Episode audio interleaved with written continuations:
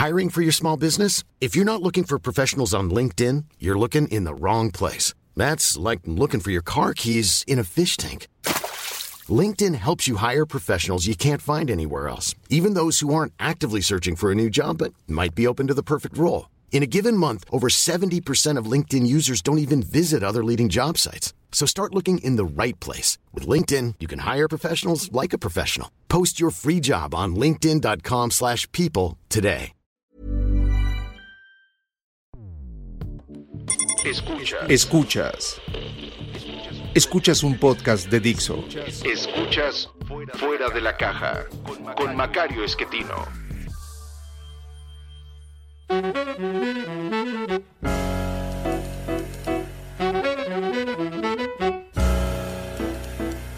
Bienvenidos. Esto es Fuera de la Caja. Yo soy Macario Esquetino. Le agradezco mucho que me escuche en esta nueva emisión del análisis de coyuntura que ahora corresponde al viernes primero de abril del 2022. Eh, cerramos el mes de marzo y ahora eh, iniciamos probablemente el, mes que va a ser ya definitivo, en mi opinión, en eh, el derrumbe de la presidencia del señor López Obrador. Mm, hace dos años eh, escribía yo eso en, el financiero diciendo ya se acabó este sexenio. lo decía yo en el momento en el cual era muy evidente que las cosas no, no estaban funcionando. Pero fue justo en esos días que llegó la pandemia, esta pandemia a la que el presidente se refirió como que le caía como anillo al dedo. Y tenía razón, esto le permitió durante dos años eh, no hacer nada más, porque no ha podido hacer nada más, y sin embargo eh, mantener un cierto nivel de aceptación que ya, ya ha empezado a caer ahora nuevamente, mm, me parece continuando el proceso que teníamos en aquel entonces. Eh, en, marzo de 2020 eh, llevaba apenas el gobierno 14, 15 meses, pero era muy claro que no iban a tener resultados eh, y ya no tenía muchas herramientas para moverse. De hecho, eh, el resto de 2020 fue tratar de capotear eh, la pandemia. No se hizo ningún programa de, de rescate. en 2021 la economía rebota pero muy poco, no logra llegar al nivel previo a, la pandemia. Eh, a diferencia de lo que ocurre con la mayor parte de los países grandes del mundo, eh, muchos de ellos ya han estado nuevamente en, su tendencia de largo plazo. Nosotros estamos lejísimos de eso, 10 eh, puntos de diferencia contra lo que eh, deberíamos estar. Eh, y pues prácticamente en una economía estancada los últimos meses. el presidente ya inauguró su obra magna, que es el aeropuerto de Santa Lucía. Ya lo comentamos aquí, no, no merece más palabras. De hecho, pues si usted revisa lo que ha ocurrido desde la inauguración para acá, no hay nada prácticamente no hay vuelos, eh, alguna tolvanera por ahí estaba yo viendo en un, en un video, mm, no va a funcionar eh, este nuevo aeropuerto para mucho eh, y sí es feo tirar 100 mil millones de pesos ahí no resolver nada y pues los 300 mil millones que ya habíamos gastado la mitad se había gastado la otra mitad eh, se tenía como recursos, pero ya se los gastaron ellos. Eh, entramos ya en, un camino en el cual las cosas se complican mucho, los datos que ya tenemos del mes de febrero en materia de eh, recaudación y gasto muestran que las cosas no están funcionando. la recaudación no, no crece al ritmo que esperaba el gobierno eh, los datos son del mes de febrero, pero en realidad corresponden a los ejercicios que ocurren en enero y se pagan en febrero. Eh, de manera que los ingresos petroleros todavía eran bajos, todavía no, no llegaba el precio tan elevado como lo tuvimos posteriormente, pero aún así no alcanza para compensar lo que no está creciendo el resto de, la recaudación, la caída en el impuesto especial a la producción y servicios, que también ahí no está completa en esos datos porque corresponden, insisto, al, mes de, enero, que se reportan como mes de febrero en términos de recaudación. Eh, pero cuando esto eh, esté ya los datos de, lo que está ocurriendo en este momento, la situación va a ser muy clara de que no hay recursos. Eh, se supone que ahora mismo que estoy eh, grabando para usted, el eh, secretario de Hacienda presentará sus nuevos estimaciones, los precriterios para 2023 que implican la corrección de este año van a reducir el crecimiento, van a incrementar la inflación. Eh, no espero que lo hagan en las cantidades necesarias, por razón obvia, Hacienda siempre tiende a ser optimista frente a lo que está ocurriendo para no generar mayor conflicto, porque pues al ser autoridad los eh, pronósticos que hagan generan cambios importantes en la percepción de los actores económicos. Entonces a ellos nunca les conviene decir que la economía va a crecer uno o medio o cero. Entonces van a decir que va a crecer dos y fracción, aunque ellos en sus cifras traigan otra cosa. Eh, hacen bien, así es como debe hacerse.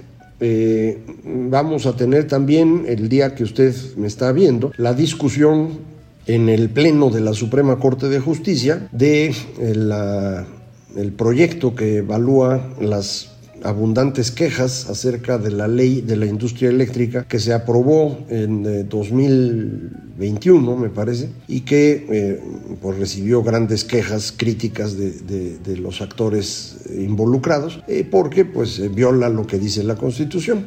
es a todas luces una ley inconstitucional, como lo era el decreto que se hizo un par de años antes por parte de la Secretaría de Energía. En ambos casos se viola la Constitución para defender una idea particular que tiene el actual gobierno, que tiene todo el derecho a tener ideas. Lo que no puede hacer es cosas que van en contra de la Constitución. Para eso se modifica la Constitución en caso de ser necesario. Y mm, este gobierno tenía la posibilidad de cambiar la Constitución en 2019-2020 porque tenía una mayoría calificada en Cámara de Diputados. No le alcanzaba en senadores, pero pues probablemente podía haber logrado alguna negociación. En este momento tienen eh, muchos menos votos en diputados, senadores no ha cambiado, en esencia. Eh, y entonces, pues en este momento sería más difícil sacar la reforma, pero fue ahora cuando la propuso el presidente. ¿Por qué? Pues porque le digo, no tiene visión estratégica. Esto debió haberlo hecho antes, lo hace ahora, como muchos dicen, no porque realmente le importe la industria eléctrica, sino porque lo quiere usar como una forma de presionar al PRI y terminar el desfonde de ese partido, que es de donde surge la mayor parte de los votos de Morena. Yo coincido que eso es, esa es la intención. Eh, sin embargo, me parece tampoco en eso va a tener éxito, porque ya llegamos al punto en el cual la gente ya no está tan eh, convencida con él. Eh, igual que cualquier político, cuando promete, pues la gente le cree, pero después de que no hay resultados, un año, dos años, tres años, eh, la gente dice, pues este tampoco va a cumplir. Y eso creo que es el punto en el que nos encontramos ahora. El presidente intenta recuperar el apoyo popular con su revocación de mandato, que es una farsa total, como ya sabe usted. Eh, este domingo 10 irán a, votar los que crean que hay que hacerlo. Yo insisto en que lo mejor que podemos hacer es no presentarnos. Eh, a, López Obrador lo que le interesa es el número de votantes. Eh, 37 millones necesita para que la votación sea vinculante. Necesitaría 30 para alcanzar el nivel que tuvo él en la votación en 2018. 15 eh, millones para llegar a lo que obtuvo Morena en esta última elección, 10 millones para eh, igualar las firmas que, enviaron para eh, que esta revocación se llevará a cabo. Entonces, eh, son distintas cotas para medir el enojo del presidente. Mientras más bajo, más grande va a ser su enojo, porque va a ser más evidente que no logra mantener el apoyo popular ya no lo tiene, esto es muy claro. Eh, en todas las encuestas que usted vea, eh, miden muy distinto, son distintas muestras, distintas formas de preguntar, pero si uno ve al interior de las casas encuestadoras, las últimas mediciones, el comportamiento es, es muy claro, es una caída ya consistente y me parece que es resultado de esta falta de resultados, perdone usted la redundancia. Eh, si la economía no está creciendo y no se generan empleos, los precios sí crecen y cuesta más trabajo comprar, pues la gente se enoja. Si uno voltea a ver las distintas cosas que debe hacer el gobierno y ninguna está funcionando, ni salud, ni educación, ni temas elementales como eh, trámites normales de gobierno, hasta pagar impuestos se dificulta. Eh, si voltea uno a ver las grandes obras, como el caso del aeropuerto, que insisto es lo mejor que van a hacer y, resulta pues, deprimente, eh, pues la gente se, cansa. Y, creo que esto a partir del 10 de abril será ya un tema serio, eh, dependiendo de, cómo le vaya en el resultado. voy a, a, tratar de grabar la coyuntura de la próxima semana, no el día normal, sino precisamente alrededor de la votación para pues tratar de, comentar los resultados. Eh, pero mm, si no le va bien va a estar muy enojado. Eh, no sé todavía cuál va a ser el resultado final en materia de, eh, tema eléctrico. Insisto, cuando usted me escuche en este mismo martes 5 se estará discutiendo en el Pleno de la Corte este proyecto. Lo presenta la ministra Loreta Ortiz, muy cercana a López Obrador que no le gustaba la reforma de 2013 y por lo tanto pues estará a favor de considerar constitucional la ley, pero hay un problema, eh, esto no es un asunto si le gusta uno o no algo, sino si hay lógica entre lo que está en la ley y lo que está en la constitución y no lo hay, entonces yo esperaría que el resto de los ministros rechace el proyecto de la ministra, pero ya, ya veremos. Eh, estuvo aquí el jueves el eh, secretario eh, John Kerry de los Estados Unidos, que eh, vino a echar el último montoncito para convencer al señor López de que detenga lo que está haciendo. No sé qué logró, con eso de que el presidente no, no le entiende mucho al inglés, no le entiende a la economía, no le importa nada, pues igual no, no se logró mucho y lo vamos a saber en esta semana. Eh, van a querer de cualquier manera meter a votación en la Semana Santa eh, la reforma eléctrica, van a enviar la reforma electoral, que es una vacilada monumental lo que dijo el presidente, y que no tiene sentido porque legalmente no va a pasar. Los otros partidos políticos, eh, si bien pueden tener diferencias en términos de cómo debe manejarse la industria eléctrica, donde no creo que tengan diferencia es en si debe o no modificarse la ley electoral. Ninguno quiere eso y no lo quieren porque, pues, para qué darle más ventaja al señor que está en el poder en este momento. Eh, esa es la razón por la cual los partidos que están en el poder no son los que promueven las reformas, eh, son los de la oposición los que promueven reformas electorales. Este es el primer caso en donde desde el poder se quiere hacer una reforma con el objetivo de nunca perder el poder. Eh, ¿Haciendo qué? Pues esencialmente regresándose a cómo se manejaban las elecciones antes de 1997, directamente desde el gobierno, con personas que ellos nombren, eh, para que parezca diferente. El presidente habla de que los pondría a votación para que la gente elija. pues ¿quién los va a poner a votación? ¿Él? Eh, a través de qué sistema el INE es el que va a vigilar la elección de los nuevos consejeros y cómo medirían eh, desde el INE la eh, elección de los propios consejeros que después van a evaluar las siguientes elecciones. Es un absurdo. Eh, no tiene sentido nada de esto, es simplemente mantenerlo a usted entretenido eh, para que pues, no se dé cuenta de que nada funcione y no se enoje. Pero insisto, esto ya se acabó. Ya paulatinamente la gente se va enojando. y mi preocupación sigue siendo la misma de hace algún tiempo. ¿Qué vamos a hacer para administrar ese enojo? Porque de eso se trata la política encontrar mecanismos para utilizar las emociones de la sociedad eh, para impulsar o rechazar a distintos grupos que buscan controlar el poder. Eso es de lo que se trata. Eh, si no se logra administrar adecuadamente esto, pues eh, las emociones se convierten en un estallido y esa es la parte que no queremos ver porque en ese estallido no gana nadie. Eh, al final alguien va a ganar, pero quiero decir, en el corto plazo es una pérdida para todos, los que están en el poder, los que lo quieren alcanzar y sobre todo las personas normales que nomás estamos ahí viendo y que nos eh, va a complicar la vida. Pero este es el, proceso en el que nos encontramos ahorita. Eh, yo insistiría en que no veo cómo puede cambiar. el presidente no no corrige rumbo ni de milagro. Eh, recientemente vimos un caso que parece excepcional. Pidió disculpas por haber dicho antes de tiempo la decisión del Banco de México. Recuerda usted, el, jueves eh, dijo en, la mañanera, no, pues el banco ya subió la tasa a seis y medio. Y ese es un anuncio que hace el Banco de México a la una de la tarde, de los jueves los jueves en los que hay reunión de, de, la Junta de Gobierno. Esa reunión había sido el día anterior en esta ocasión, debido al, evento en Acapulco de la, convención bancaria, eh, estuvieron los cinco subgobernadores, cuatro subgobernadores y la gobernadora, y eh, el secretario de Hacienda y el subsecretario que pueden asistir aunque no pueden votar. El secretario de Hacienda fue el que le dijo al presidente, y esto tampoco es una cosa excepcional, es frecuente que así sea, pero el presidente no lo dice. Bueno, ahora lo dijo. Y después pidió disculpas porque no, sabía que, no lo habían anunciado. Yo primero pensé que, así había sido. Eh, y, el asunto es que sería una cosa excepcional. Se equivoca y lo reconoce, primera vez.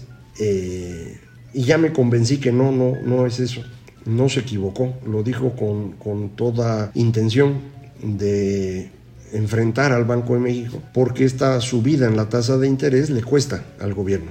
Eh, le, cuesta en términos del costo financiero, que es más alto, y le cuesta porque la economía crecerá menos, y eso es lo que López Obrador no quiere. Entonces lo dijo para aflojar al banco, para debilitar a la Junta de Gobierno. De veras, yo había pensado que era un error. Eh, ya me convencieron, especialmente la colega Valeria Moy, escribió un, texto al respecto y dije, tiene toda la razón. Eh, y sí, pues eh, esto echa a perder el único caso que teníamos de una disculpa del presidente. No no es cierta porque no es cierto que haya cometido un error. Lo hizo con toda la intención y con toda esa misma intención pide disculpas fingiendo haberse equivocado. Entonces, si esto ocurre en una decisión tan poco relevante en términos de poder político como es la tasa de interés, imagínense en lo demás. Así que yo no espero ningún cambio en la dirección del, del presidente. Eh, no espero ningún cambio en términos de la capacidad del gabinete para enfrentarlo. Nunca han mostrado enjundia, no creo que lo vayan a hacer ahorita. Eh, entonces el enfrentamiento con la realidad es imparable y ya una vez pasando abril ya no habrá forma de corregir, ya no va a dar tiempo. Eh, y entonces iremos en este proceso de deterioro de la cuenta pública que se va a convertir en un intento de apretar por completo al gobierno. Ya se ve en febrero. En febrero, como no tuvieron ingresos suficientes, bajaron el gasto durísimo. Eh, hay dependencias que les tumbaron 60% del gasto del mes. Eh, es el caso de agricultura. en general, a los organismos autónomos les cortaron presupuesto de 30%, estamos hablando. Eh, son cantidades brutales. Eh, y esto va a inhabilitar el funcionamiento del gobierno. Eh, de manera pues que vamos a, estar en, este proceso, insisto, muy deprimente, de deterioro continuo, y aquí la clave es cómo logramos procesar el enojo para que no se convierta en un estallido. Esa es la clave en esto, porque son 20 meses de aquí al inicio del proceso electoral, propiamente hablando. Eh, yo creo ya que no hay forma de que Morena pueda ganar la elección si del otro lado hay una coalición estoy convencido. Eh, no sé si la coalición logre construirse, aguantar y tener un candidato o candidata eh, que, precisamente permita esta, esta unidad. Esa es la clave de quién debe ser el líder de la oposición. No es el que usted más le guste, no es el que tenga mejores ideas, es quien garantiza la unidad. Porque con esa unidad Morena perderá y con eso pues podemos volver a intentar eh, reconectarnos con el resto del mundo, recuperar Estado de Derecho, volver a construir instituciones, lo que habíamos hecho en 25 años y estos destruyeron tan rápido. Eh, pues vamos a ver en qué dirección va esto, pero en principio yo le diría, este mes de abril va a ser clave. Eh, vamos a ver, aproveche usted estos días que pueda para descansar, para que tenga suficiente energía para lo que viene más adelante. Yo, como sabe, aquí vamos a seguir platicando, a ver qué más aparece. Muchísimas gracias. Esto fue Fuera de la Caja.